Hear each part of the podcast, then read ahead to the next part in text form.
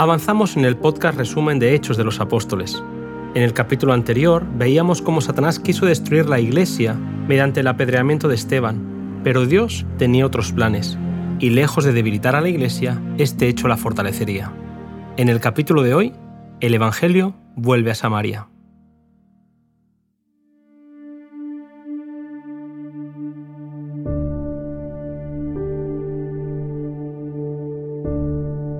Después de la muerte de Esteban, se levantó contra los creyentes de Jerusalén una persecución tan violenta que todos fueron esparcidos por las tierras de Judea y de Samaria. Saulo participó activamente de este acoso contra la iglesia persiguiendo y consintiendo en la muerte de los creyentes. Entre los que en este tiempo de peligro confesaron su fe en Jesús se encontraba Nicodemo. Él era miembro del Sanedrín y por años se había resistido a confesar su fe en Jesús como Redentor del mundo pero tras la muerte de Cristo había sufragado con José Arimatea los gastos de su sepultura. Cuando los judíos trataron de destruir la naciente iglesia, Nicodemo salió en su defensa. Libre ya de la cautela y dudas anteriores, estimuló la fe de los discípulos y empleó su riqueza en ayudar a sostener la iglesia en Jerusalén y en llevar adelante la obra del Evangelio. Aquellos que en otros días le habían rendido homenaje, ahora le despreciaban y perseguían y llegó a ser pobre en los bienes de este mundo. No obstante, no vaciló en la defensa de su fe.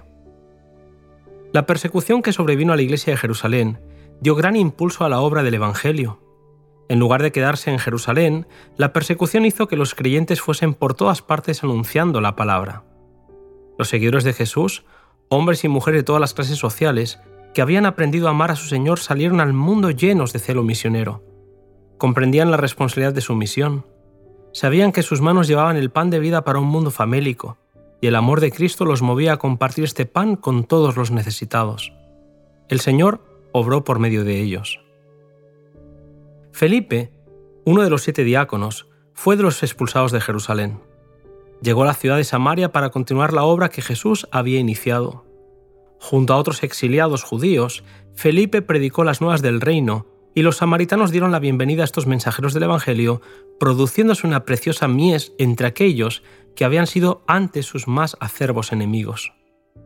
Los apóstoles comprendieron entonces más plenamente el significado de las palabras de Cristo, y me seréis testigos en Jerusalén, y en toda Judea, y en Samaria, y hasta lo último de la tierra. Hechos 1, versículo 8.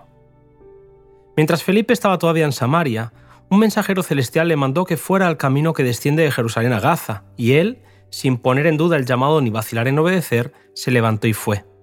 Allí se encontró con un etíope, gobernador de Candace, reina de los etíopes, que había venido a adorar a Jerusalén, y volviendo en su carro, leía al profeta Isaías. Era un hombre de buena posición y amplia autoridad, que una vez convertido, ejercería una poderosa influencia a favor del Evangelio por el ministerio del Espíritu Santo, el Señor lo puso en relación con quien podía conducirlo a la luz. El Espíritu produjo el encuentro, y Felipe pudo ver que el etíope estaba leyendo el libro de Isaías. Entonces le preguntó, ¿Entiendes lo que lees? Y él le dijo, ¿Cómo puedo entenderlo si alguien no me enseña? Y le rogó a Felipe que subiese y se sentase con él.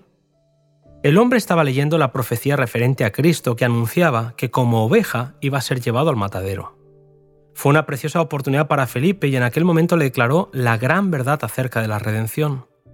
Comenzando desde dicho pasaje de la Escritura, le anunció el Evangelio de Jesús. El corazón del etíope se conmovió y le preguntó a Felipe, Aquí hay agua, ¿qué impide que yo sea bautizado? Y Felipe le dijo, Si crees de todo corazón, claro que puedes.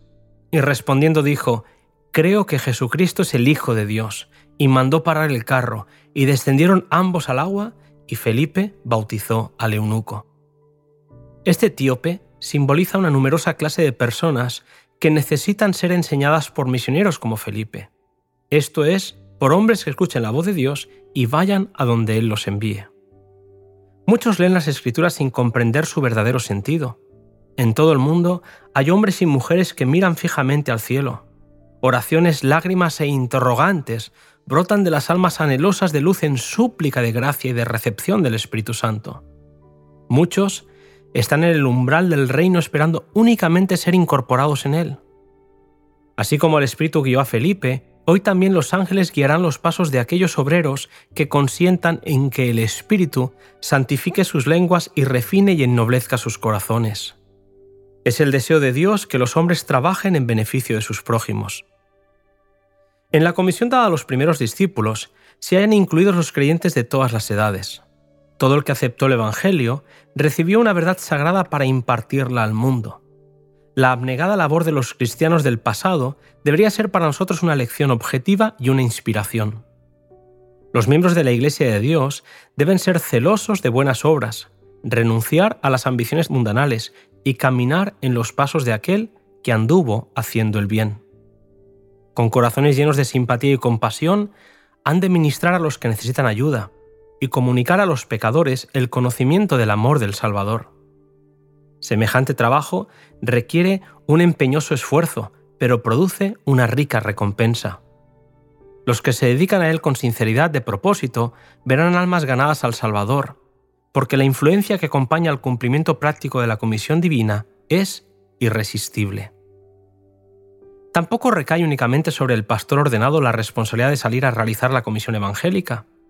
Todo el que ha recibido a Cristo está llamado a trabajar por la salvación de sus prójimos. A toda la Iglesia incumbe el deber de compartir el mensaje por valles y por montañas. Es un error fatal suponer que la obra de salvar almas depende solamente del ministerio. El humilde y consagrado creyente a quien el Señor de la viña ha dado preocupación por las almas, debe ser animado por los hombres a quienes Dios ha confiado mayores responsabilidades. Los dirigentes de la Iglesia de Dios han de comprender que la comisión del Salvador se da a todo el que cree en su nombre. Dios enviará a su viña a muchos que no han sido dedicados al ministerio por la imposición de las manos. Cientos, sí, Miles que han oído el mensaje de salvación están todavía ociosos en la plaza cuando podrían estar empleados en algún ramo del servicio activo. A los tales Cristo les dice, ¿por qué estáis aquí todo el día ociosos? Y añade, Id también vosotros a mi viña. Mateo capítulo 20 versículos 6 y 7. ¿Por qué muchos más no responden al llamado? ¿Es porque se consideran excusados por el hecho de no predicar desde el púlpito? Ojalá entiendan que hay una gran obra que debe hacerse fuera del púlpito, por miles de consagrados miembros laicos. Largo tiempo ha esperado Dios que el espíritu de servicio se posesione de la Iglesia entera, de suerte que cada miembro trabaje por él según su capacidad. Cuando los miembros de la Iglesia de Dios efectúen su labor señalada en cumplimiento de la comisión evangélica, pronto será amonestado el mundo entero y el Señor Jesús volverá a la tierra con poder y grande gloria y será predicado este Evangelio del reino en todo el mundo, por testimonio a todos los gentiles, y entonces vendrá el fin. Mateo 24, versículo 14.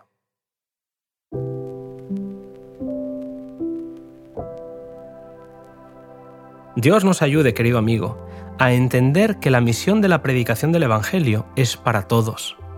Que el Espíritu nos guíe de tal manera que pronto todo el mundo haya podido oír hablar de Jesús. Te espero en el siguiente podcast, de perseguidor a discípulo.